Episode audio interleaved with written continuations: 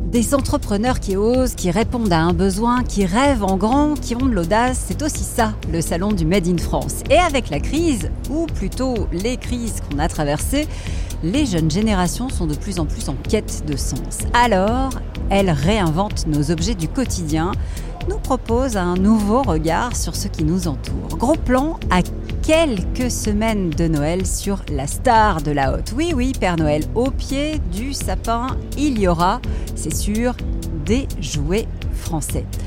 Bonjour Pierre Héron.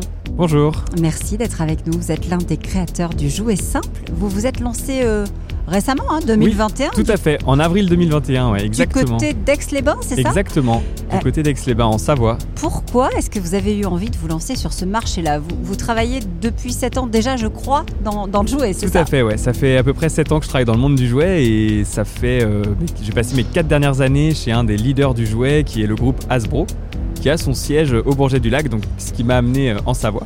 Et du coup, suite à toutes ces expériences, j'ai souhaité lancer une nouvelle, euh, une nouvelle marque, l'entreprise Le Jouet Simple, qui soit plus en, lien, moi, avec ce, que, euh, ce à quoi je crois et ce à quoi j'aspire en tant que consommateur.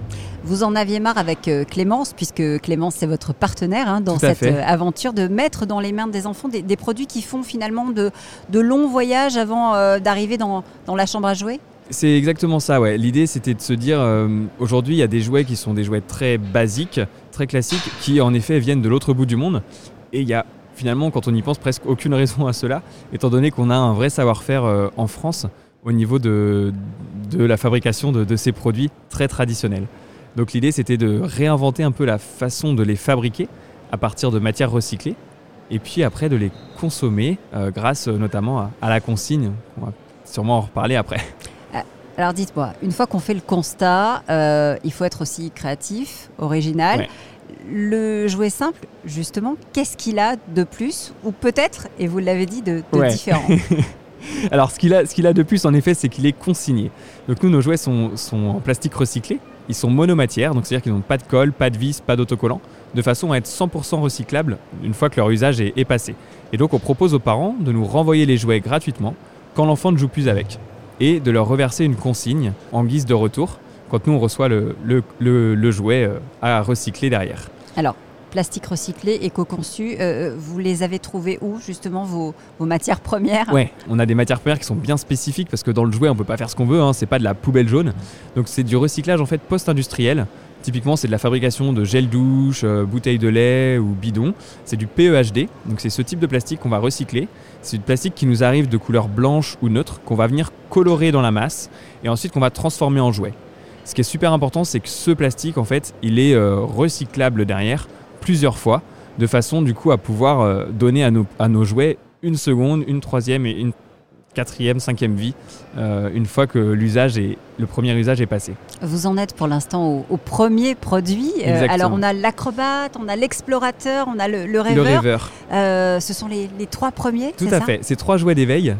Et donc on a des jouets qui sont des grands classiques. Donc c'est un jouet à promener, un jouet à empiler et un jouet à manipuler.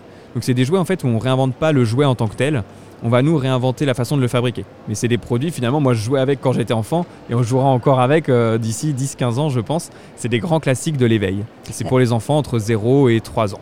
C'est la première étape. J'imagine que vous avez évidemment envie de, continuer euh, à faire jouer les enfants plus tard avec, euh, avec d'autres modèles qui vont les accompagner. Tout à fait. L'idée, c'est de grandir au rythme des enfants. Donc là, notre première gamme, on commence avec des produits pour les 0-3 ans. L'idée, c'est de lancer dès l'année prochaine une gamme pour les 2-4 ans, puis pour les 3-5 ans. Et toujours sur cette même idée du recyclé, recyclable et consigné, en finalement réinventant des grands classiques euh, du jouet en fonction de l'âge de l'enfant. C'est facile aujourd'hui, Pierre, de, se faire une place sur ce marché du, jouet. Il y a beaucoup, beaucoup de monde. Hein. Oui, tout à fait. Le marché du jouet est un marché très concurrentiel. C'est loin d'être facile. Euh, il y a beaucoup d'acteurs, beaucoup de produits différents. Et en fait, il faut réussir à émerger en proposant quelque chose de nouveau. Moi, il n'était pas question que je lance une nouvelle marque euh, pour lancer une nouvelle marque. Il fallait qu'il y ait ce petit quelque chose de nouveau. C'est ce que j'essaye d'apporter avec la consigne. Sinon, ça peut être beaucoup plus compliqué de se lancer si on n'a pas un petit quelque chose en plus. Ouais. Mais du coup, vous avez fait euh, une campagne de crowdfunding pour lancer le projet, pour aussi peut-être un peu tester l'adhésion Exactement. Tout à fait. L'idée, c'était surtout de, tester l'adhésion euh, au niveau de la consigne et du plastique recyclé, voir ce que les jeunes parents en pensaient et voir comment ils pensaient eux aussi utiliser euh, finalement la consigne demain. Et on a eu des super retours par rapport à ça. Parce qu'en fait, on s'est rendu compte, nous, après nos, études et moi, de par mon expérience professionnelle, que les jouets, en fait, ils ont une durée d'utilisation qui est très courte. Et ça, en fait, je me suis rendu compte que tout le monde avait fait ce constat. Donc, euh, c'est euh, finalement assez facile de convaincre et tout le monde se dit, bah ouais, c'est vrai que l'idée de la consigne, ça peut amener les gens, du coup, à, recycler leurs produits et à leur donner une seconde vie de fait. Depuis que vous avez commencé, combien de parents vous ont dit Allez, Banco, je, marche avec vous euh, euh, avec le, jouet simple? Alors, on avait fait un grand sondage au mois de mars, donc juste avant de, se lancer, où là, on avait reçu à peu près 1000, euh, réponses de, parents. Donc, ça, c'était vraiment super. Et après, au niveau de la campagne de crowdfunding, on avait fait à peu près 500 préventes sur des jouets qui étaient à, la base blancs quand on leur avait présenté. Donc, c'était déjà assez réconfortant au mois d'avril. Et ce qui est super, c'est de voir surtout, donc au-delà de finalement de ces précommandes, etc., c'est l'engouement aussi de la distribution.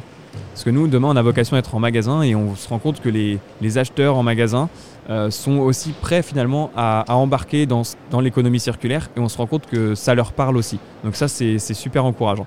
Et là, euh, quand on est sur des salons grand public, euh, aller à la rencontre des gens comme ça, voilà, comme on peut le faire au salon du Made in France, et d'avoir les retours en direct des parents, c'est super intéressant. Des parents et des enfants? Et des enfants aussi, ouais. Qu'est-ce qu'ils disent? Alors c'est marrant parce que les, parents en fait trouvent ça, trouvent ça top et les enfants, eux, bon, à la de la consigne, l'économie circulaire, ça leur parle pas trop. Pas encore. Non, pas encore. c'est ça.